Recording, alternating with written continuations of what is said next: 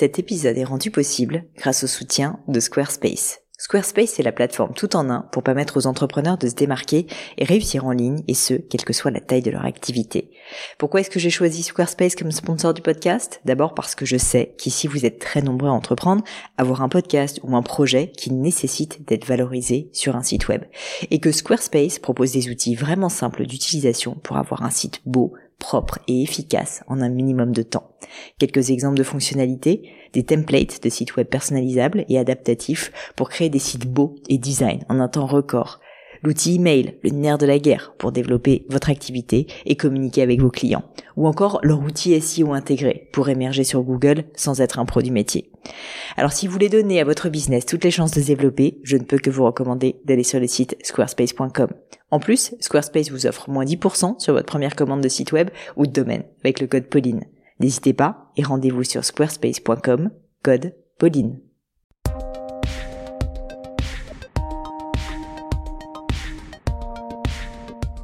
Hello à tous, ici Pauline Negno et bienvenue dans un nouvel épisode du Gratin. Le Gratin, c'est un podcast où j'interviewe des personnalités remarquables pour parler de leur réussite et essayer de décrypter avec elles les clés de leur succès. On évoque leurs principes de vie, leurs trucs, leurs rituels, leur philosophie même et mon objectif, vous l'aurez compris, c'est de vous aider à progresser via l'aide de ces mentors virtuels à devenir la meilleure version de vous-même.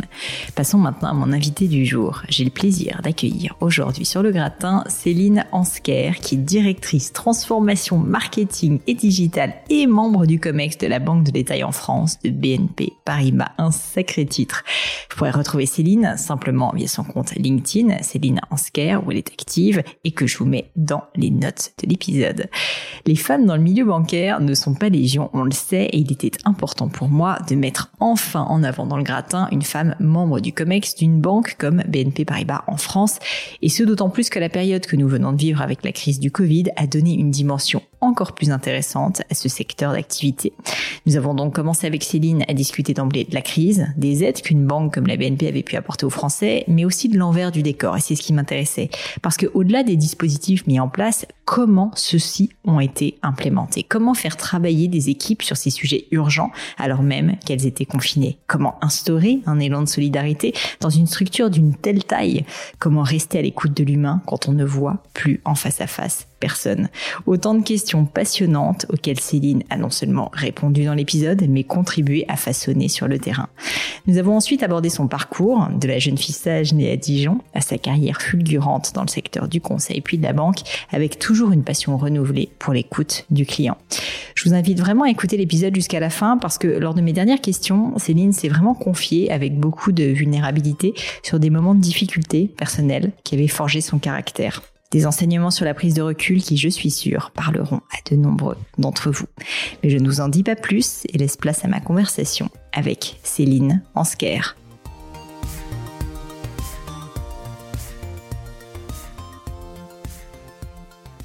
Bonjour Céline et puis bienvenue euh, surtout sur le gratin. Je suis ravie de vous accueillir. Bonjour Pauline, ravie également. Euh, Céline, j'ai euh, réfléchi au meilleur moyen de commencer. Je sais pas si c'est le meilleur, mais je trouvais qu'un bon moyen de commencer, ça serait de plonger directement dans le vif du sujet. Euh, on sort à peine de la crise du Covid, euh, avec une brutalité évidemment sans précédent, et j'ai pour ma part, euh, avec le gratin, entendu de très très nombreux entrepreneurs, et d'ailleurs pas uniquement des entrepreneurs, être paniqués par la crise. on sait que la trésorerie, c'est vraiment le nerf de la guerre quand on entreprend. Or là, avec parfois moins 80% de, chiffre d'affaires et des loyers qui continuent à tomber, gestion du cash, bah, c'est vraiment devenu euh, un énorme problème pour beaucoup.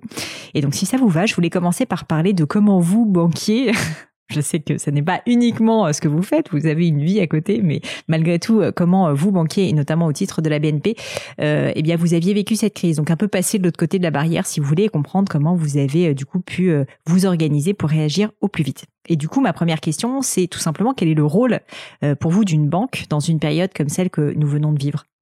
Oui, alors Pauline, vous avez raison, euh, vous parlez d'une période absolument exceptionnelle. Je crois d'ailleurs qu'on n'est pas encore tout à fait au passé parce qu'on est encore dans un début de déconfinement et, et notamment pour euh, bah, pour les euh, pour les Français, pour les euh, entrepreneurs, pour euh, toute la société, les, les, situations sont encore assez hétérogènes et parfois encore très difficiles. Alors vous me posez la question euh, pour, euh, pour nous, la banque. Je crois qu'en fait, dans cette crise, ce qui est euh, vraiment une conviction forte et que et que je que, que j'ai encore plus renforcé en sortie presque de crise, c'est que euh, en fait, nous, nous, sommes un service essentiel, euh, essentiel pour la société et essentiel pour le fonctionnement de l'économie et essentiel parce que notre rôle, euh, il, est, il était vraiment, et il est, euh, il le sera encore plus demain, de d'être aux côtés des clients, de nos clients, de toutes les typologies clients dans ce moment qui n'est pas que simple, euh, on a à cœur d'être, euh, d'accompagner les clients dans, dans, les moments de vie.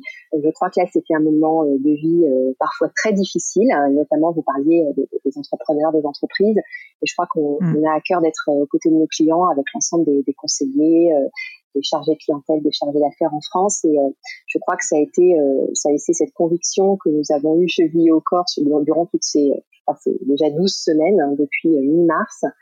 Euh, et donc notre objectif, euh, c'était, euh, parce que finalement il y a, il y a eu plusieurs phases peut-être hein, dans cette dans ce, dans ce mhm. Covid. Notre objectif, c'était bien sûr d'être extrêmement réactif, très à l'écoute des clients dans ces différentes phases. Et je crois que la première phase qu'on a tous vécue, c'était la phase de l'urgence, c'était mi-mars, comment on va s'organiser, comment on va gérer la santé de, nos collaborateurs et puis évidemment des clients, comment on va mettre en place toutes les mesures de sécurité, euh, dans nos agences, pour les collaborateurs qui étaient sur site, euh, comment on va s'organiser très rapidement pour être très réactif dans les, premières priorités, les premières sollicitations des clients. Euh, vous savez, moi j'ai un, on, aura peut-être l'occasion d'y revenir et puis après d'évoquer de, toutes, les, toutes les mesures qu'on a mis en place pour les, professionnels, les entrepreneurs, les TPE, mais moi j'ai eu tout au long de cette crise et c'est encore, c'est encore quelque chose de, je l'appelle vraiment très souvent, j'ai un marqueur, un baromètre en fait qui est mon beau-frère parce que mon beau-frère est boulanger.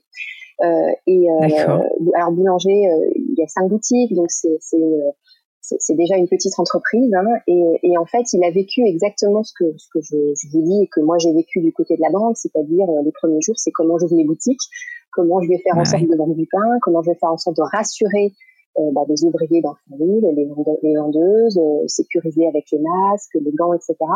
Et gérer aussi les comportements très inhabituels des clients qui euh, venaient chercher 15 baguettes un jour, plus rien le lendemain. Donc ça, c'était mm. cette première phase, on va dire. Euh, et, mm-hmm. et, euh, et j'ai été, je crois, dans, cette période, c'était mi-mars, on va dire début avril, déjà 15 jours, 10 jours. Moi, j'ai été vraiment de l'intérieur de, de, de, la banque de détail en France chez BNP Paribas, j'ai été bluffée vraiment bluffé par euh, l'engagement des conseillers, des chargés d'affaires, des collaborateurs dans toutes, les, dans toutes les directions, dans tous les départements, qui se, se pliaient en, en quatre pour justement euh, solutionner et apporter euh, les bons messages aux clients. nous sommes accessibles, comment vous pouvez nous joindre, sur quel canal, comment envoyer les informations à distance hein, dans les, mmh. équipes marketing digital, euh, vous envoyez des informations par mail, vous pouvez nous joindre sur euh, le site web, sur l'application, et ça dans un dans une rapidité euh, extrêmement forte. Mm, mm, et mm. puis après, effectivement, on est rentré sur cette phase de d'apporter évidemment des solutions sur mesure aux différentes problématiques des clients. Euh, J'ai bien sûr en tête le, la personnalisation obligatoire, le dialogue avec les clients professionnels, entrepreneurs, euh, pour étudier toutes les situations, parfois très sensibles, très critiques. Alors on a déjà eu une période où on a euh, énormément travaillé en sur-mesure les suspensions de crédit. Vous voyez, on en a opéré sur cette euh, cible de clientèle près de 70 000, je crois, sur la période. Et puis, euh, c'est ensuite construit en un temps record le PGE. Vous avez, je crois, euh, pas mal échanger sur le PGE avec les entrepreneurs et, euh, euh, et donc chez BNP Paribas, on a eu à cœur de, de, mettre en place ce PGE très rapidement, de former tout. Ouais, c'est ça qui est assez fou quand on y pense. La, la, rapidité avec laquelle euh, vous avez été quand même capable euh, de, de, de, mettre en place ces nouvelles pratiques qui, euh, bah, qui, euh, qui sont arrivées un peu du jour au lendemain quand même. Oui, alors vous voyez, le, nous on parle d'à peu près 60 000 demandes de PGE hein, à fin mai, vous voyez, dans, dans les, les, ordres de grandeur. En fait, on, on, a formé en 48 heures tous nos conseillers pour qu'ils puissent justement accompagner les, clients qui souhaitaient activer le PGE très rapidement souhaitaient adapter leur situation. Après, euh, ce qu'on ce qu'on voit moins euh, quand on est client, c'est l'envers du décor, c'est les équipes marketing. Mm. Euh, qui ont travaillé avec les équipes euh, risque, IT, informatique, enfin un travail remarquable, les équipes euh, opérations qui se sont mis à distance hein, parce qu'on était déjà tous confinés, qui se sont mis autour de, du micro entre guillemets pour justement travailler la fluidité du process, faire en sorte qu'on tienne des délais très courts. qu'on puisse débloquer les fonds et que la demande de financement de chaque client se fasse le, mieux possible. Donc je crois que ça a été vraiment euh, quelque chose de, de très euh, remarquable et, et, ce qui était vraiment euh, indispensable pour nous, c'était de répondre à cette demande des clients et être là coûte que coûte à leur côté justement, en fait, Céline, ce que je trouve intéressant, c'est de parler de cet envers du décor parce qu'effectivement, on a été très focalisé, je trouve, sur les entrepreneurs et c'est bien parce qu'ils étaient en vraie souffrance. Mais, mais concrètement, quand on est une banque euh, comme la BNP avec euh, des, j'ai pas envie de dire de bêtises, mais des dizaines de milliers d'employés et notamment beaucoup de personnes sur le terrain qui doivent changer très rapidement quand il y a bah, un paradigme comme ça qui évolue aussi vite.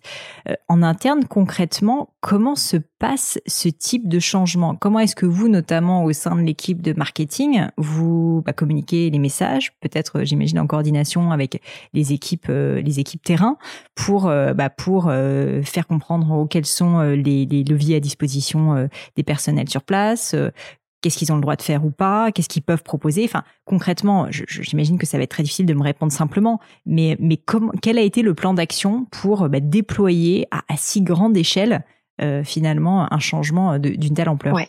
Alors effectivement, euh, on s'est très très vite organisé. Alors euh, au, niveau déjà du, du, comité exécutif avec des points quotidiens avec l'ensemble des équipes des régions. Euh, et puis moi, vous voyez, dans les équipes marketing et digital, je relayais ça avec ce, que j'avais appelé un, un flash d'équipe tous les jours pour que tout le monde soit au plus mm. près des, des décisions, des avancées que nous avions à, à opérer. Euh, toutes les équipes de fait étaient dans ce rythme euh, très soutenu d'information, euh, de partage avec euh, leurs collaborateurs et puis surtout au plus près de ce qu'il fallait que nous opérions, mettre en place des messages euh, on parlait tout à l'heure de messages d'information sur le fait que nous étions euh, restés joignables. Pour les régions, euh, faire en sorte que presque, puisqu'on a, on a été autour de 85-90% des agences restent ouvertes, hein, avec des plages horaires et des dispositifs adaptés. Donc, assurer cette continuité de service coûte que coûte.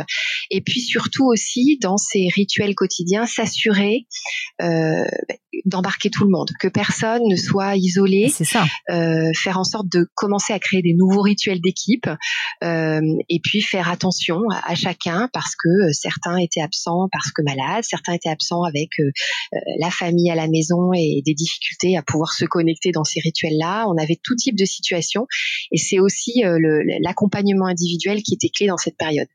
Et puis après, mmh. euh, je, je, parlais tout à l'heure de, de, des équipes euh, informatiques. Je crois qu'on a eu une, une mobilisation remarquable de, des équipes informatiques euh, de, de l'ensemble du groupe, notamment pour accompagner le travail à distance, puisque euh, on parle de mesures pour accompagner nos clients, mais déjà euh, pouvoir tous à distance se connecter, accéder à, à, notre poste de travail, avoir le, le, bon niveau de connexion, etc. Ça, c'est un travail remarquable des premières semaines qui a permis à l'ensemble des collaborateurs bah, de rester justement connectés.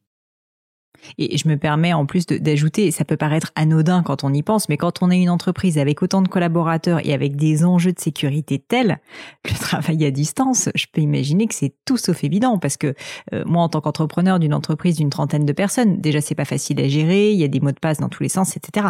Mais quand on a des pare-feux, etc., euh, c'est vrai qu'on peut imaginer que le travail de l'équipe informatique, ça a été quand même euh, une voilà une, une, vraie gageure. Donc effectivement, il, il faut le rappeler je, je, voulais euh, revenir sur le point du rituel dont vous me parliez. Ça m'intéresse beaucoup ce, ce, genre de choses et notamment euh, si vous aviez des exemples un peu précis ou concrets, notamment pour aider éventuellement des, des, plus petites structures ou des structures de taille importante aussi, pour euh, pour se dire ok concrètement quand on doit gérer un changement et, et vous c'est c'est quand même le cœur de de, de votre carrière j'ai l'impression la gestion du changement. Comment est-ce qu'on fait accepter ce changement euh, et puis comment est-ce que justement on crée ces fameux rituels? Est-ce que c'est le leadership qui doit en parler? Est-ce que ça passe par un travail justement très très individuel d'accompagnement? Comment est-ce que ça se passe? Quelle est votre vision là-dessus, Céline? Je, crois que les rituels au, démarrage se sont installés par euh, avec ce sentiment d'urgence et cette nécessité de rester tous euh, en contact et de faire avancer euh, un certain nombre de dispositifs qu'il fallait absolument que nous construisions, que nous mettions en place pour nos clients. On a parlé des clientèles professionnelles entrepreneurs, mais les clientèles particuliers, s'aligner aussi avec tous les dispositifs gouvernementaux qui se mettaient en place. Et donc d'abord, les rituels au démarrage, c'était se parler, avoir l'information permettre à chacun, chacune de prendre bonne note et puis de, de trouver sa place euh, pour faire avancer euh, le collectif. Après, on a très vite euh, euh, appuyé le message de solidarité, puisqu'évidemment les situations individuelles faisaient que ce qui comptait, c'est que certains puissent contribuer à un moment et puis les autres, ça serait mmh. plus tard. Mais en tout cas, euh, il fallait que chaque compétence puisse être représentée et à la main de chaque équipe de trouver la bonne personne disponible à tel ou tel moment. Et puis après, il y a des petites pépites hein, qui, qui, émergent. Vous voyez, j'ai un lundi matin un, un, manager de, de, de, mon équipe qui me dit ce serait bien que tu viennes à mon, à mon rituel parce que donc que je vienne voyez, euh, euh, à distance, hein, que tu te connectes à notre rituel du lundi matin. Donc ça, c'était il y a trois semaines, je crois. Ça faisait déjà cinq semaines qu'on était en confinement. Et donc moi je me connecte et là euh, ce manager il démarre par Barry White à fond. Euh, alors, ah, alors bon, euh, finalement, ça paraît tout simple. moi, je l'avais pas vraiment mis en place hein, dans mes rituels, mais ah, alors quelle pêche pour démarrer la semaine, vous voyez. Donc après, on met en place, vous voyez, certaines. On, on, a on a lancé une newsletter de l'optimisme pour garder le lien dans les équipes mmh. marketing et digital. Après, euh, les collaborateurs le lisent quand ils ont le temps, mais ça permet de ça permet de tenir ce fil. Et puis après, évidemment, dans la banque de détails, quelles que soient les équipes, on a vraiment euh, veillé à ce que les managers euh, contactent bien tous les collaborateurs, soient vigilants à ce que personne justement ne soit isolé, trop isolé mmh. euh, dans, cette période, parce que c'est juste une, période complètement hors norme finalement. Complètement, mais je trouve ça, enfin, c'est drôle cet exemple paraît effectivement presque un peu facile, quoi, Barry White, mais en même temps, je trouve, je trouve ça vraiment super de me dire que recréer du lien, surtout à distance, c'est tellement important, c'est tellement difficile que parfois il faut justement en faire un peu trois tonnes. Et j'imagine que ce manager, bah, en fait, avait un succès de fou euh, et que son équipe euh, devait être encore plus motivée que jamais. Oui, exactement. Et puis, vous voyez, j'ai une autre illustration. Euh, donc, dans, dans, les équipes, toujours marketing, digital, on, on a travaillé le, le, dispositif de communication, on a mis à jour beaucoup nos, nos applications, on a travaillé tous les process pour accélérer les demandes de report d'échéance, par exemple pour des clients particuliers, etc., qui avaient un crédit immobilier. Euh, bon, euh, j'ai X illustrations euh, possibles. et puis, à un moment donné, il y a quelques semaines, parce que je voyais que certains collaborateurs levaient la main en disant, mais moi, j'aimerais être volontaire pour aider parce que je vois bien que dans telle équipe ou je vois bien que dans telle région, il y a plus de collaborateurs malades qu'ailleurs. Mmh. Enfin, moi, j'aimerais bien aider. Donc, j'ai lancé l'idée avec mon équipe digitale qu'on crée une plateforme d'entraide pour mettre en relation des collaborateurs volontaires et puis des, managers qui auraient ponctuellement des besoins pendant la crise d'appui avec des collaborateurs qui ont fait plein d'autres choses dans leur carrière et qui ont peut-être la compétence pour aider, pour accompagner des clients, pour euh, euh, traiter des dossiers, etc.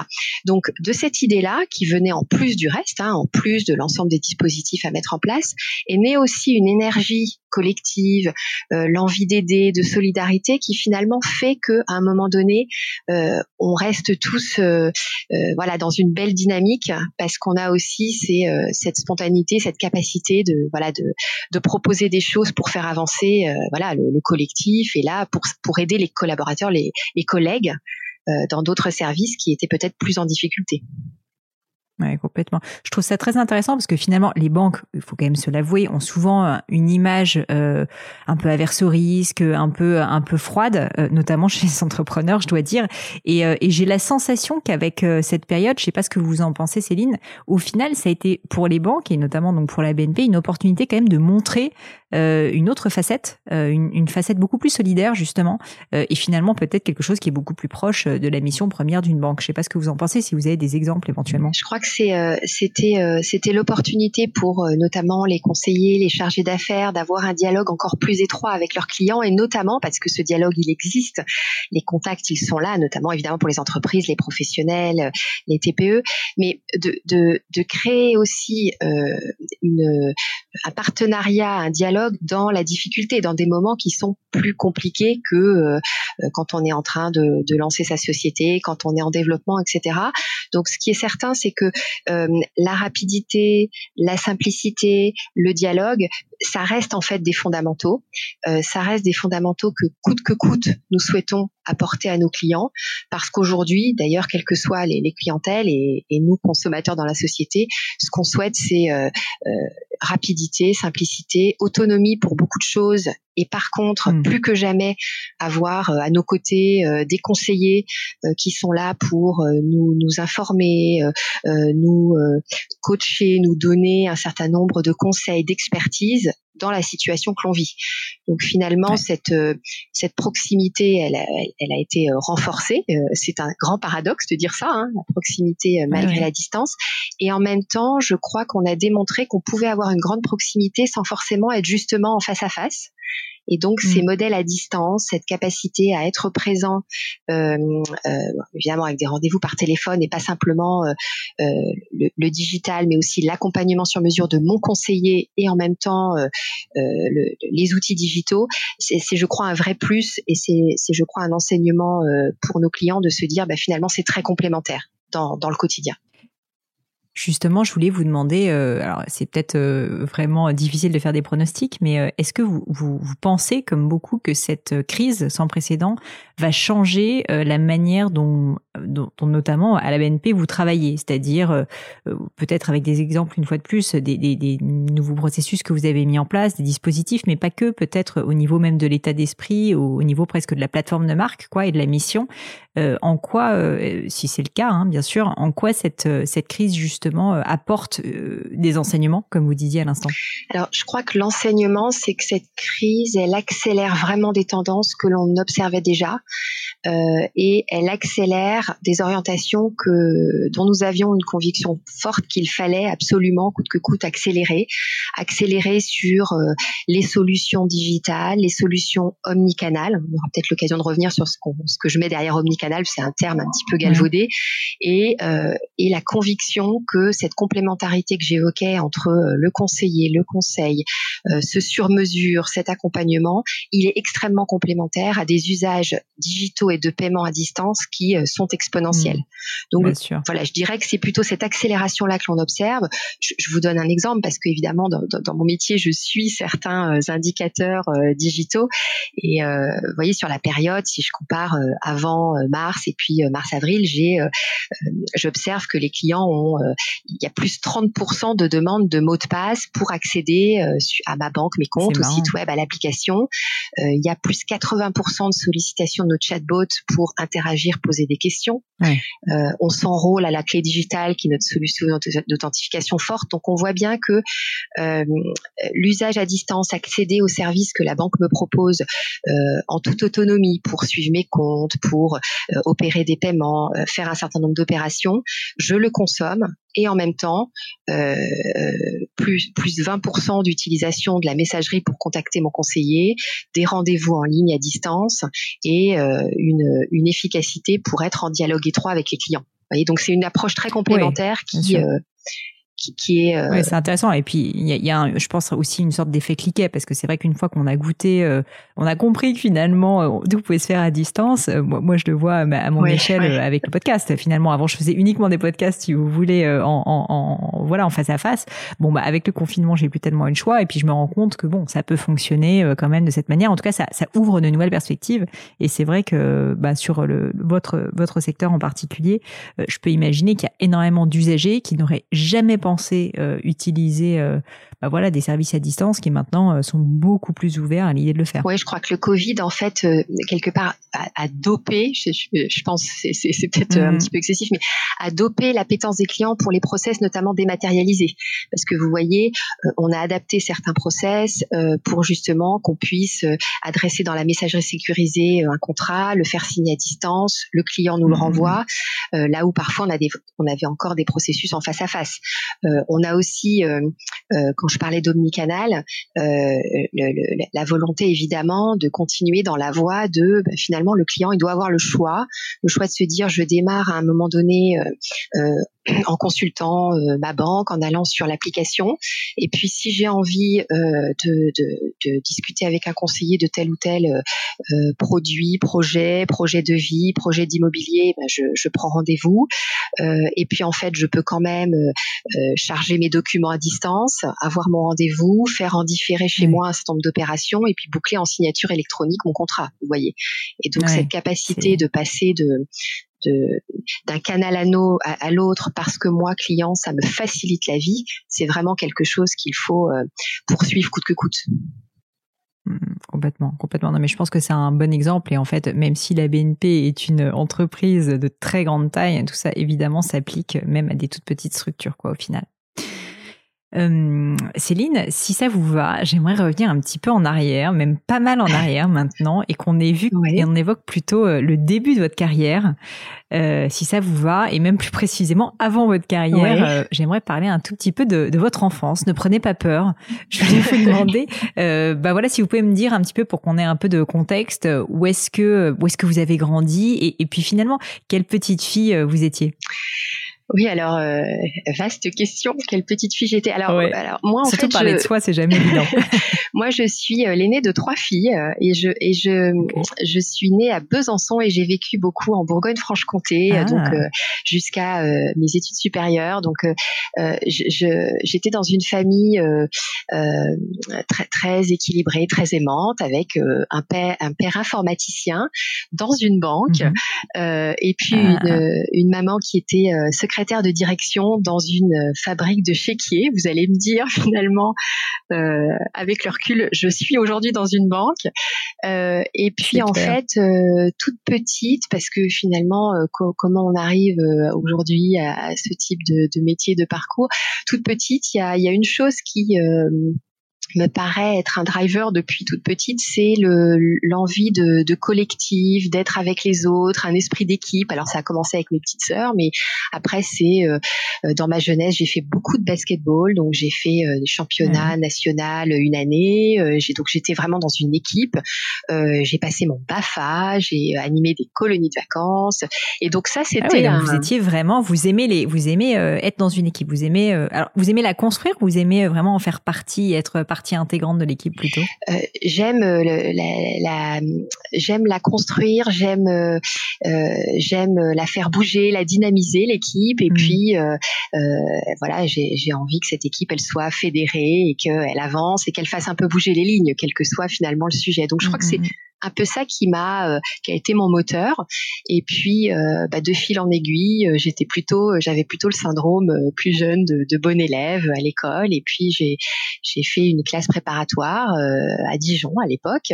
J'ai j'ai j'ai enfin j'ai beaucoup travaillé dans cette classe préparatoire. Et puis j'ai intégré l'ESSEC avec cette curiosité que j'avais déjà de finalement beaucoup de choses m'intéressaient. Je découvrais beaucoup de choses dont je ne me suis pas spécialisée à l'époque.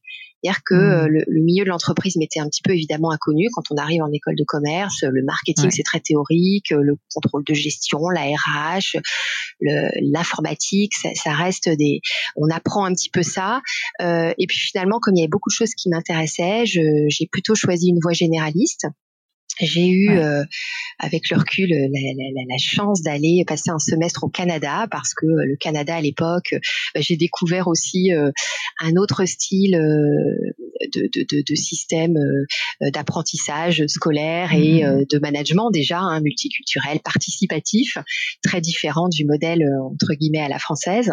et puis de fil en aiguille, avec même à l'ESSEC des professeurs qui m'ont marqué comme Philippe Ayat, qui qui qui avait déjà à l'époque inculqué ce goût de l'entrepreneuriat. Vous voyez, je je suis mmh. arrivée à la fin de mes études avec cette logique. Il y a beaucoup beaucoup de secteurs qui peuvent m'intéresser.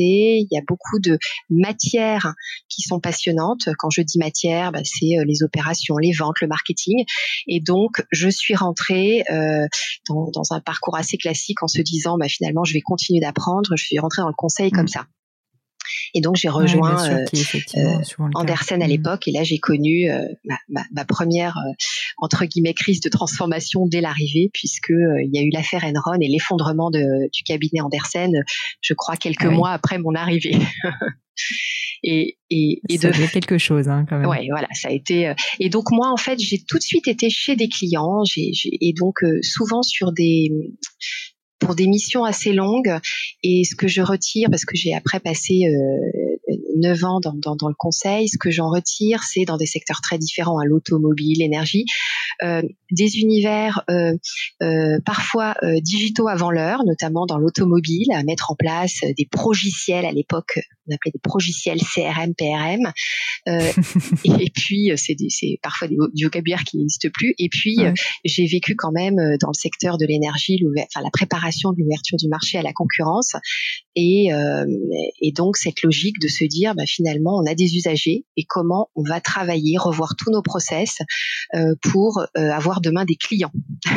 Et donc euh, cette hmm. notion de, de, parcours client, de service commençait à émerger en tout cas, je l'ai vraiment vécu moi dans, dans cet accompagnement de, de, différentes entreprises secteurs et la notion aussi de, de début du multicanal, c'est-à-dire euh, on a euh, le réseau physique, alors on a la concession automobile et puis on commence à développer un site web. Est-ce que les deux vont se parler? Comment on va faire interagir les canaux? Et puis on a une plateforme téléphonique. Donc c'était aussi tout ça qui se construisait à l'époque. Bien sûr. Euh, une question que je voulais vous poser, Céline, que je trouve euh, importante parce qu'il y a pas mal d'auditeurs, je pense, qui, euh, qui, sont dans des périodes de leur vie où ils se posent des questions sur leur voilà leur, leur, évolution professionnelle. Bah, vous, finalement, vous avez commencé par faire un choix d'aller dans le conseil, comme vous le disiez, parce que c'est très polyvalent et donc bah, vous pouvez aller du secteur de l'énergie au secteur de l'automobile, ensuite d'autres métiers, finance, etc., assurance certainement. Et donc finalement, ce qui est assez super dans ce genre de, de, de métier, c'est qu'on apprend énormément. Ce que vous disiez, j'ai l'impression que c'était ce qui vous portait à ce moment-là. Finalement, vous avez un moment donné fait le choix de quitter le monde du conseil pour vous spécialiser et vous spécialiser euh, dans le secteur bancaire. Une question assez personnelle, je vous avoue, mais est-ce que, euh, est-ce que finalement ça vous a fait peur euh, de fermer des portes? Et de donc vous spécialiser dans un domaine où finalement vous vous êtes rendu compte que au contraire ça vous apporterait euh, beaucoup et que vous aviez envie de creuser ces sujets. Je vous pose cette question parce que je vous dis il y a beaucoup beaucoup de personnes qui ont un peu de mal à fermer des portes et bah vous vous, vous l'avez fait à un moment donné. enfin d'une certaine manière vous en avez fermé pour en rouvrir hein, mais euh, mais voilà je trouve que c'est important de, de, de se poser ces questions et, je pense que votre exemple peut être assez intéressant à cet égard. Alors je l'ai je l'ai je l'ai pas vraiment vécu comme ça, c'est-à-dire que vous savez quand vous êtes dans le conseil et que justement vous vous travaillez avec des, clients, des entreprises qui ont une raison d'être, qui ont une, une âme, euh, un ADN. Finalement, moi, j'ai toujours eu la chance de rester assez longtemps et en même temps la, la chance et la frustration parce que quand vous restez assez longtemps, vous faites partie de cette entreprise, vous mmh. faites partie de cette euh, aventure, vous faites partie de, euh, de projets, euh, et à un moment donné, votre mission se termine, et donc vous repartez. Et donc, cette, cette frustration de ne pas faire partie de, de, de quelque mmh. chose qui permet de faire avancer une entreprise, je, je, reviens sur les, les missions, la raison d'être, ça, ça, a commencé à me titiller, et c'est pour ça que finalement j'ai intégré BNP Paribas en, en 2008 à l'époque, euh, euh, pour justement euh, prendre part de manière pérenne à, à quelque chose qu'on construit. J'ai tout de suite complètement adhéré avec la culture de l'entreprise et j'y ai trouvé cette dynamique de transformation pour faire bouger les choses au service des clients que, qui me nourrissait et, et donc finalement j'ai pas du tout le sentiment au contraire vous disiez de fermer des mmh. portes mais plutôt d'être nourri par des drivers euh, qui que je retrouvais complètement en, posant mes valises dans une entreprise. Ouais, d'accord. Et puis, comme vous le disiez au début, finalement, s'il travaille en équipe, euh, bah, c'est ça qui vous porte, euh, le fait d'avoir euh, des équipes, voilà, on va dire pérennes, et, que vous pouviez construire avec le temps. J'imagine aussi que ça a dû jouer dans, le choix. Oui, et puis des, univers. Vous savez, quand je suis arrivée, donc j'ai rejoint la, filiale de, de, de, crédit à la consommation de BNP à l'époque, et on démarrait une très belle transformation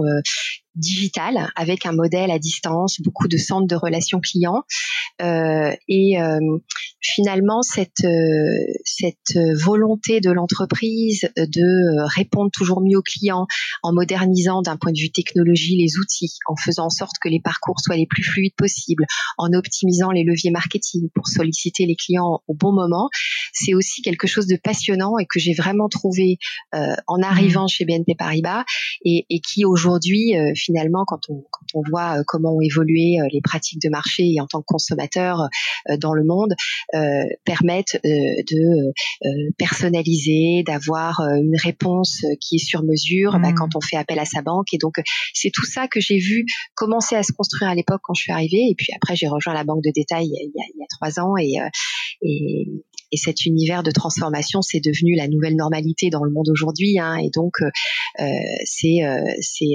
essentiellement euh, l'humain qui fait bouger les choses. Et puis après, effectivement, c'est la capacité d'avoir des beaux projets, de la transformation, de l'informatique. Mais c'est l'humain qui est au cœur de tout ça. Mmh. Bah, justement, si on parle un peu de la transformation, c'est rigolo parce que juste avant de commencer cette interview, j'avais euh, un ami euh, de passage euh, qui me disait, qui me disait que je disais qu'on allait faire cette interview, qui me disait qu'il trouvait que le, site de la BNP était super, lui-même était client, etc. Enfin bref, une pluie de compliments sur sur vos, vos, services informatiques. Et pour autant, on sait bien que la transformation digitale, surtout pour des entreprises de cette taille, j'imagine que c'est extrêmement complexe. Et donc, bah, vous, c'est quelque chose que, que vous attaquez depuis, euh, depuis un certain nombre d'années maintenant, sans euh, évidemment pouvoir m'expliquer dans les détails euh, comment, comment, enfin, en fait, vous y êtes pris et puis surtout au niveau de toutes les équipes, tout ce qui a été mis en place. Si on peut essayer de prendre un petit peu de recul, quels sont pour vous les, quelques grands facteurs clés de succès qui ont fait que la BNP, que vous avez réussi avec toutes les équipes de la BNP à mettre en place, justement à organiser cette transformation digitale alors même que la marque était extrêmement implantée et puis très implantée sur du retail physique en plus? Alors, je crois que la, la première chose, et j'ai pas du tout la, la vérité, la, la, science infuse, mais je crois, moi, dans ma, ma conviction première, c'est que euh, euh le groupe a posé euh, une stratégie euh, il y a de nombreuses années maintenant, et coûte que coûte, toutes les filiales, les différentes entités, les différents métiers se sont mis en ordre de marche pour apporter cette dimension technologique encore plus forte au service des clients. Et donc, euh, les investissements qui ont été faits de manière colossale et euh, durable pour justement développer des nouveaux canaux, euh, pour moderniser nos applications, pour faire en sorte que les interfaces digitales soient les plus fluides possibles, c'est ça qui, pas à pas, nous a fait avancer. Alors évidemment, vous voyez, il y a, il y a trois ans, quand on a lancé le, plan de transformation de la banque de détail, on avait, si je si je prends les, illustrations d'usages digitaux, on avait euh, déjà euh, chevillé au corps l'urgence d'apporter un nombre de services sur les applications, le mobile notamment, qui n'était pas encore forcément présent, ce qu'on peut faire aujourd'hui en self-care, euh, parce que c'était des irritants forts de nos clients et écouter mmh. les clients et les avoir en permanence dans le radar par rapport à ce qui manque, par rapport à ce qui se passe pas bien, c'est le nerf de la guerre aussi. Euh, et donc on a commencé justement de manière très cadencée à livrer ces fonctionnalités, à réadapter nos, nos, mmh. nos trajectoires en fonction de cette, ces attentes des clients et des collaborateurs. Et puis ensuite, petit à petit, une fois qu'on a euh, un socle assez stable, on commence à euh, travailler ce, que, ce qui est plutôt le, la partie parcours de souscription, ce qui sont les grands parcours mm. clients qui vont de bout en bout, y compris avec des équipes de back-office qui vont euh, instruire les dossiers, etc., euh, doivent être le plus fluide possible, le plus cohérent. Et donc, on a comme ça avancé, pas à pas. Euh, on a également beaucoup travaillé et je pense que c'est quelque chose aussi de très banal à dire, mais on a beaucoup travaillé sur la symétrie client collaborateur pour que là aussi les collaborateurs voient leur poste de travail euh, petit à petit modernisé, euh, le mmh. plus euh, connecté possible à ce que vivent les clients et à ce que voient les clients. Mmh. quand on parle de par exemple d'intelligence artificielle qu'on intègre dans certaines solutions, eh bien on a aussi de l'intelligence artificielle qui aide le conseiller au quotidien. Donc vous voyez cette cette symétrie là, elle a été aussi clé mmh. pour oui, important. embarquer tout le monde et embarquer tout le monde dans la conviction que finalement euh, euh, une banque euh, c'est c'est une entreprise de technologie au service des clients dans dans la société d'aujourd'hui et dans l'économie voyez. Et donc c'est ça qui fait que la route est infinie. On n'est jamais arrivé. On doit toujours progresser et on doit toujours progresser aussi parce que bah, c'est les clients qui nous le disent.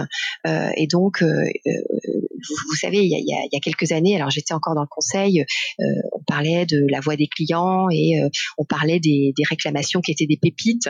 Je sais pas si vous avez euh, mhm. en tête aussi les nombreux livres sur le sujet et qu'il fallait transformer en or.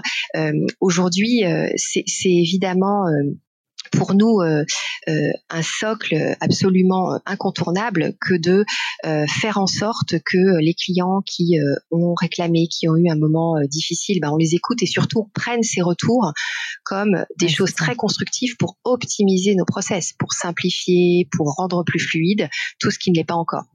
Donc c'est tout ça qui ah, embarque en fait. Vous voyez complètement convaincu, en tout cas évidemment de, de, de l'écoute client euh, qui est au cœur évidemment d'une transformation. Mais ce que je trouve assez fascinant, c'est que une fois de plus, pour une entreprise de 50, 100, 200, 300 salariés, bon, euh, ça se fait quand on est une entreprise de cette taille, déjà avec énormément de clients très très divers malgré tout, même dans une banque de détails.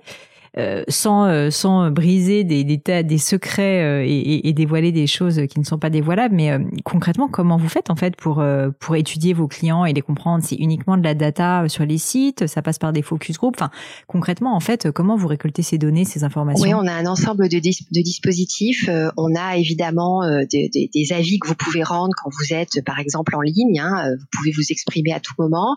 Quand vous avez vécu un moment important, vous êtes entré en relation, vous êtes devenu client vous avez euh, acheté votre maison, vous avez fait un crédit immobilier. On va là aussi vous interroger sur euh, votre parcours, sur l'effort que vous avez fait dans ce parcours. On pilote évidemment le NPS, on pilote le NPE, donc on pilote euh, finalement le, la recommandation que les clients feraient de, de notre banque. On pilote aussi la satisfaction de nos de nos collaborateurs euh, vis-à-vis euh, de, de, BNP Paribas en tant qu'employeur et la recommandation que que l'on peut en faire. Euh, et donc, on, on, fait en sorte que nos plans d'action finalement soient drivés par ces par, par ces moteurs-là, par ces indicateurs. Et on a lancé aussi avec avec la, la, dynamique du, du, du, comité de direction depuis deux ans une démarche de d'optimisation en continu encore plus accélérée pour traiter systématiquement tout les petits cailloux qu'il y a dans les parcours, dans les process, alléger coûte que coûte et faire en sorte que ce soit le plus simple possible. Et surtout, euh, quand, je dis ça, ça fait un petit peu générique, le, conseiller qui euh, accompagne ses clients euh, bah, dans, l'agence de Dijon, hein, puisque je suis dijonnaise, il a, il a entre les mains dix euh, préconisations à faire sur les process, les parcours, ce qu'il vit, ces dix préconisations-là, il faut les entendre, il faut les prendre et il faut les optimiser par rapport à des équipes qui vont être les équipes marketing, qui vont être les équipes informatiques, qui sont plutôt en centrale, qui vont après construire les solutions, qui vont évidemment organiser aussi des focus group, des focus clients, donc qui vont avoir cette matière-là, mais il faut prendre euh, le retour de l'ensemble des acteurs parce que c'est ça qui permet vraiment d'être euh, pile au bon endroit dans les optimisations qu'on fait. Mmh. Et si je, alors je sais pas si ce résumé va vous paraître complètement euh, absurde, mais je veux bien avoir votre avis dessus. En tant qu'aujourd'hui donc euh, directrice de la transformation marketing et digitale euh, de, de la banque de détail, en fait, écouter ces entre guillemets doléances ou en tout cas ces feedbacks du terrain et ensuite les prioriser, les hiérarchiser et mettre en œuvre les solutions.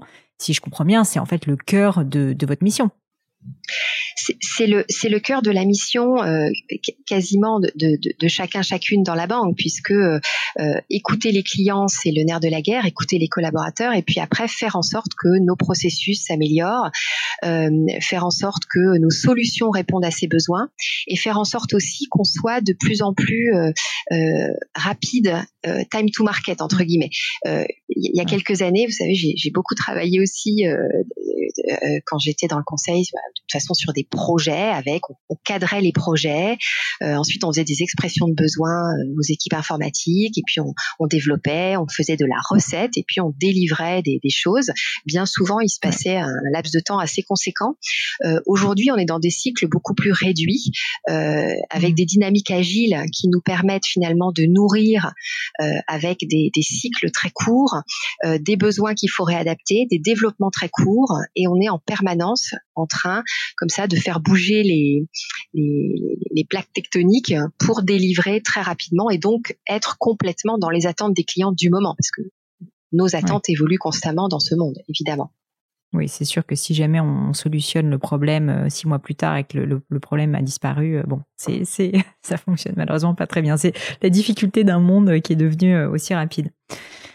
Est-ce que, Céline, vous pourriez me, me dire si vous avez une sorte journée type. Euh, une question que je trouve intéressante toujours pour qu'on visualise concrètement, euh, bah voilà, qu'est-ce que ça représente finalement euh, d'être directrice de la transformation et du marketing dans une banque comme la BNP. c'est de savoir, bah, en gros, à quoi ressemble votre journée concrètement. Et si vous pouvez rentrer dans les détails et m'expliquer, bah voilà, à quelle heure vous vous levez le matin. notamment aussi, je m'intéresse beaucoup à l'organisation de vie personnelle, professionnelle. Je sais que vous avez des enfants. Donc, en gros, comment est-ce que vous arrivez à concilier tout ça, peut-être au travers de, bah, de l'exemple en fait de votre journée type? Oui, alors journée type, euh, je je je suis pas une, une, lève-tôt très tôt, on va dire. Donc euh, je, je, vais me lever à 6h45, 7h. J'ai effectivement trois bah, enfants et la petite dernière, elle a euh, elle a trois ans, donc elle elle, elle guette le moment où je vais me lever. Donc j'ai du mal à me lever discrètement. donc vous voyez, oh je, je, démarre comme ça avec avec les enfants et puis après, alors là, je, je vais je vais suspendre cette partie confinement où on a un rythme un peu différent et on a des rituels un peu différents, mais globalement, on se prépare tous en famille. Et puis après, moi, je pars, euh, je, je, je travaille euh, boulevard McDonald dans Paris, et donc je, je vais là-bas. Euh, en général, je, je, on va dire un, un, matin sur trois, comme je, je passe par Saint-Lazare, j'ai l'occasion de rencontrer euh, soit des personnes d'autres filiales du groupe, soit des, mmh. des anciens collègues, soit des personnes externes pour, par exemple, un petit déjeuner. Et ces échanges-là sont très précieux, en fait, pour se nourrir après dans le dans, dans la journée, dans le travail, dans les réflexions qu'on peut avoir. J'arrive au bureau, alors on est sur des open space, on est euh, euh, tous euh, dans des projets, sur des plateaux, dans des réunions, de plus en plus en, en visio. Alors là, évidemment, on a un nouveau un nouveau paradigme avec le Covid je déjeune systématiquement avec, bah, avec plein de gens différents. En tout cas, pour moi, le déjeuner, c'est sacré et c'est vraiment un moment privilégié pour, pour avoir des, des, des, discussions, des échanges informels avec un certain nombre de personnes que je vois pas forcément dans mes journées qui sont quand même assez rythmées. Et puis euh, la, la, journée se fait comme ça avec euh, un stand de, de réunions. Euh, le lundi, on a le comité de, de, direction générale présidé par Marguerite Bérard. Et puis euh, euh, le, le, le, mercredi, moi j'ai j'ai mon collectif, mes managers, que, que qu'on se retrouve tous en présentiel et on, on a un déjeuner mmh. d'équipe. Et puis après, chacun part sur ses missions respectives. Et la journée se déroule comme ça. Et il y a quelque chose qui, pour moi, ça peut vous paraître anodin, mais majeur, c'est que nous, nous dînons dans la famille, nous dînons avec les enfants tout le temps ensemble. Donc, euh, je rentre toujours pour le dîner euh, maximum. Et puis, si après euh, j'ai des dossiers ou autres, bah, je les reprends par la suite. Mm. Mais ce moment-là, il est, il est vraiment important pour qu'on se retrouve et puis qu'on se raconte sa journée finalement. voilà, une journée type. Non, mais c'est hyper important de, c'est hyper important de le rappeler. Et, et je trouve il y a, y a plein d'éléments super intéressants dans ce que vous me dites bah, notamment ce choix, parce que finalement, je sais pas si c'est un sacrifice, mais c'est quand même un choix personnel de, de rentrer un peu plus tôt pour euh, pour dîner avec ses enfants. Et euh, je, je, je, peux imaginer que c'est un conseil euh, en tout cas c'est quelque chose que vous appliquez à vous-même qui est comme vous disiez important à vos yeux et qui est quelque chose j'ai beaucoup d'entrepreneurs ou de personnes qui travaillent beaucoup qui m'ont dit ça. Avoir finalement ce rituel se forcer à le faire c'est un moyen en fait de, de s'assurer en fait qu'on bah voilà qu'on se discipline aussi un peu parce que sinon le problème c'est que le travail peut prendre complètement le dessus et ne serait-ce que ce rituel là en fait fait une énorme différence. Donc au contraire je trouve ça enfin je ne permettrai pas de juger en tout cas, mais je trouve que c'est une super habitude, même simple. Ouais, je crois que chacun euh, chacun a ses propres euh, moteurs et mais ce qui ce qui est important, c'est qu'on puisse euh, individuellement trouver les moments de respiration, d'oxygène, libérer son cerveau, se reposer. Alors ça peut être en famille, ça peut être d'autres rituels, faire du sport, avoir certaines passions qui occupent. Mais je pense que c'est ça qui fait qu'on est par ailleurs quand on est sur des rythmes assez soutenus au travail, que l'on soit entrepreneur ou dans un grand groupe comme BNP Paribas, eh ben le, le, plus performant, le plus euh, dynamique, à l'écoute, euh, en forme quelque part. C'est cet équilibre-là finalement complètement. Et l'autre point que je trouvais intéressant dans ce que vous me disiez, c'est que j'ai l'impression que vous êtes très attaché au fait de ne pas être dans votre bulle et de, euh, rencontrer euh, de nouvelles personnes ou de revoir régulièrement des personnes. Donc toujours, on revient à cette idée de travailler en équipe et en tout cas d'aimer l'autre. Euh, je trouve ça, je important. Est-ce que vous pourriez, je sais pas si c'est facile à dire, mais me dire qu'est-ce que ça vous apporte et qu'est-ce que, qu'est-ce que, est-ce que c'est juste une ouverture sur le monde? Est-ce que c'est des idées? Est-ce que c'est juste garder une relation avec des personnes que vous appréciez?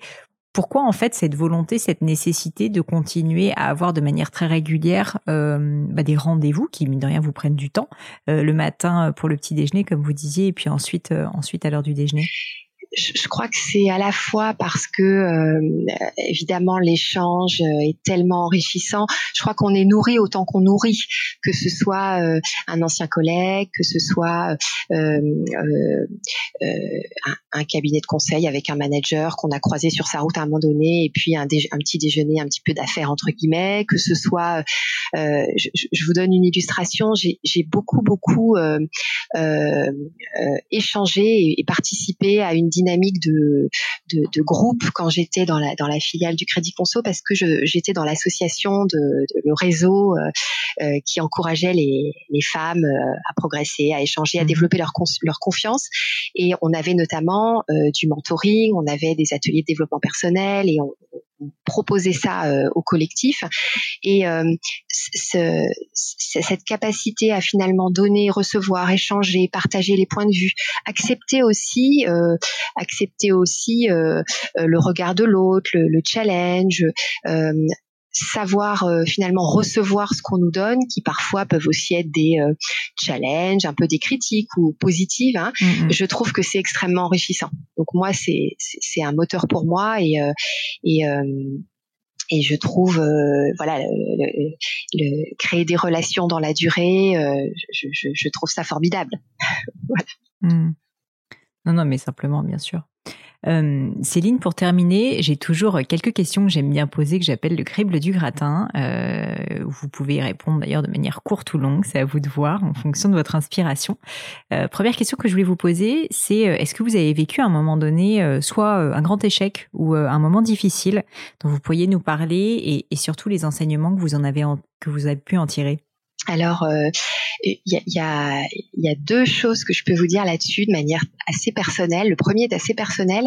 J'ai eu deux deux événements fondateurs, je crois, dans ma vie personnelle, parce que j'ai perdu ma maman assez jeune et ma, ma deuxième fille, parce que j'ai trois enfants, la deuxième est une fille, est née très grande prématurée. Donc, on a eu un parcours à l'hôpital mmh. assez euh, compliqué à l'époque. Et en fait, je vous raconte tout ça parce que euh, euh, à l'époque, bon, c'est évidemment des, des, des, des, événements très très compliqués, voire destructeurs, mais avec le mmh. recul, qui m'ont vraiment guidée ensuite dans mes choix personnels, professionnels, et qui sont devenus des moteurs, qui m'ont donné un recul sur les choses et notamment euh, ma fille, je me rappelle à l'hôpital, ça a été très marquant pour moi, cette infirmière qui me dit, vous savez, euh, elle était toute petite, hein, elle était encore dans les semaines où elle n'était pas censée être née, qui me disait, vous savez, tous les jours, vous allez nous appeler, la nuit, le jour, vous allez venir, on va vous dire, ça va, vous prenez ce ça va comme un cadeau. Vous ne vous projetez pas. Vous vous demandez hmm. pas dans trois mois ce qui va se passer. Ce qui compte, c'est le ça va maintenant et vous repartez sereine. Et on verra demain la suite. Et je crois que cette phrase-là, ces moments-là sont restés ancrés en moi pour plein d'autres choses dans ma vie. Donc ça, ça m'a vraiment, euh, ça m'a vraiment donné une sorte de sérénité, un peu un recul sur les choses qui, euh, qui m'aide vraiment dans mon quotidien, dans ma vie personnelle, professionnelle. Et puis, euh, si je donnais une autre illustration d'un moment un peu difficile, mais peut-être plus sur le plan professionnel et puis qui euh, qui est pour moi un enseignement fort, hein, je j'ai eu des situations où finalement, bah, comme comme tout le monde, hein, parfois j'ai souhaité euh, euh, un job ou une mission qui s'est pas présentée ou où ça s'est pas passé comme j'aurais voulu à l'époque. et je me rappelle notamment d'avoir été voir un, un, manager et lui expliquer à quel point peut-être je pourrais prendre euh, cette euh, position qui était supérieure à celle que j'avais et en quoi je, je, pensais avoir le potentiel pour le faire. Et ce manager euh, avait eu un petit moment de recul et physique. Hein, il m'avait dit mais la, marche est vraiment beaucoup trop haute, Céline.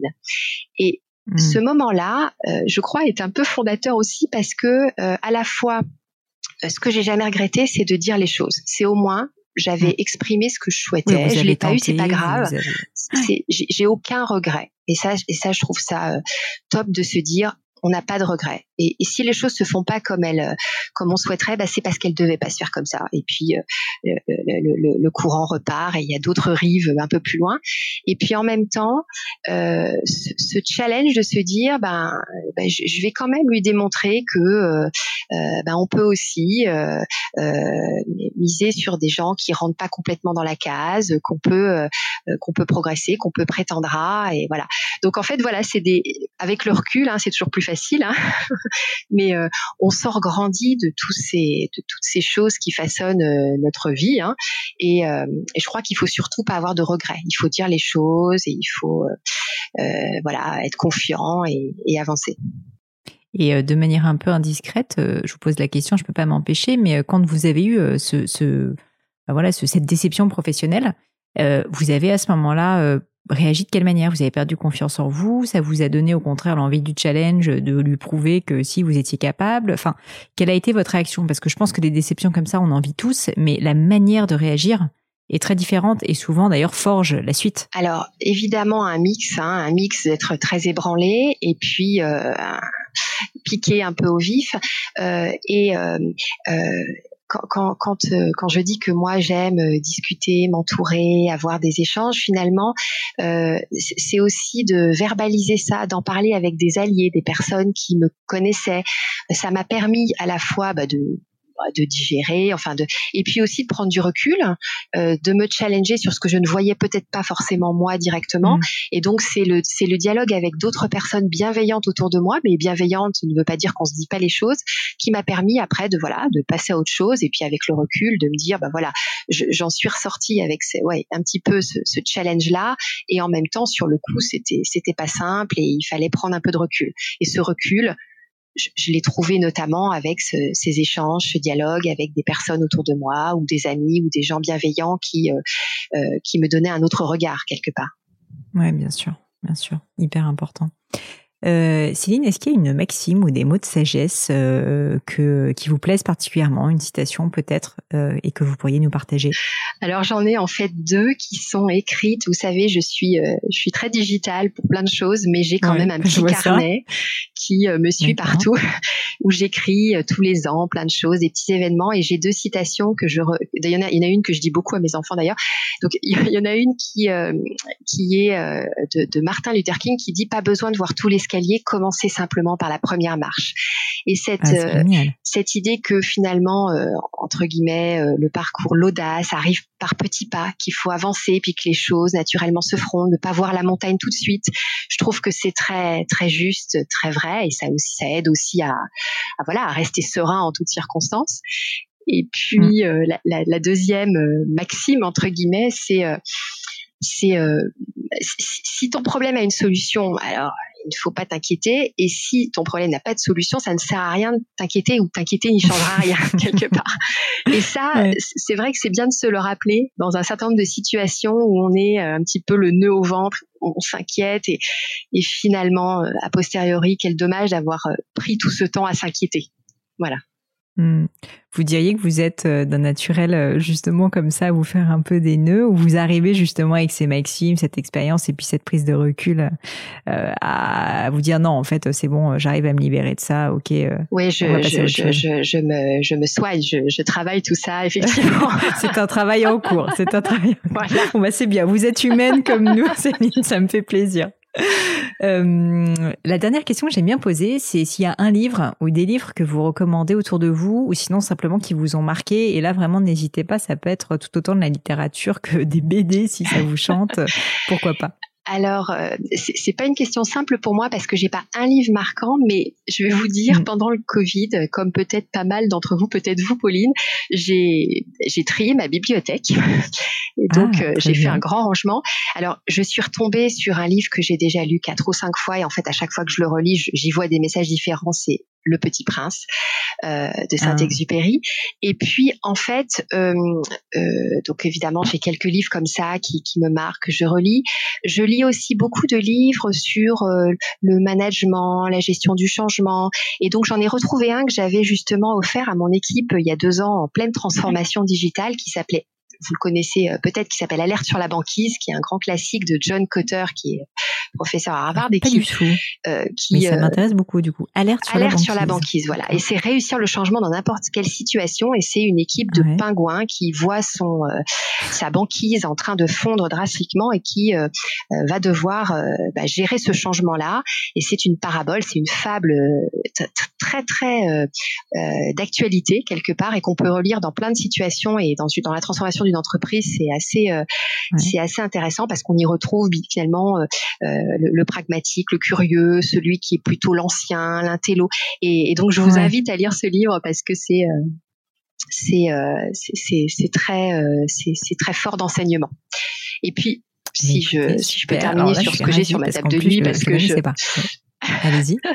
je, je, je, lis évidemment. Alors, j'ai une fille qui adore les bandes dessinées, mais moi aussi, et je lis euh, euh évidemment les, les, culottés de Pénélope Bagieux. Alors, en fait, je, je lis beaucoup de, de, livres sur des personnalités euh, inspirantes, mais je suis admirative. Les culottés, c'est ça, c'est l'histoire de ces femmes de l'ombre qui, en fait, ont été des pionnières. Alors, euh, pionnières, mm. résistantes, exploratrices, gynécologues, chamanes et guerrières. Enfin, c'est et, et, et en fait, moi, je suis très admirative de ces personnes qui en fait sont des héroïnes de l'ordinaire et qui en fait ont, hmm. pas à pas aidé à faire euh, que le monde soit là où il en est aujourd'hui.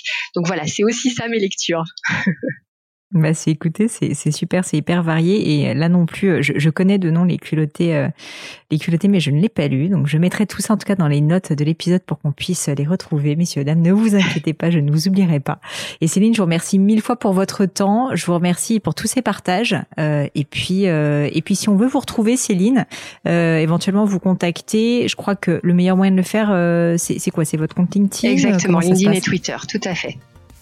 D'accord. Et donc là, c'est Céline Lansker, tout simplement. Ouais, exactement. Génial.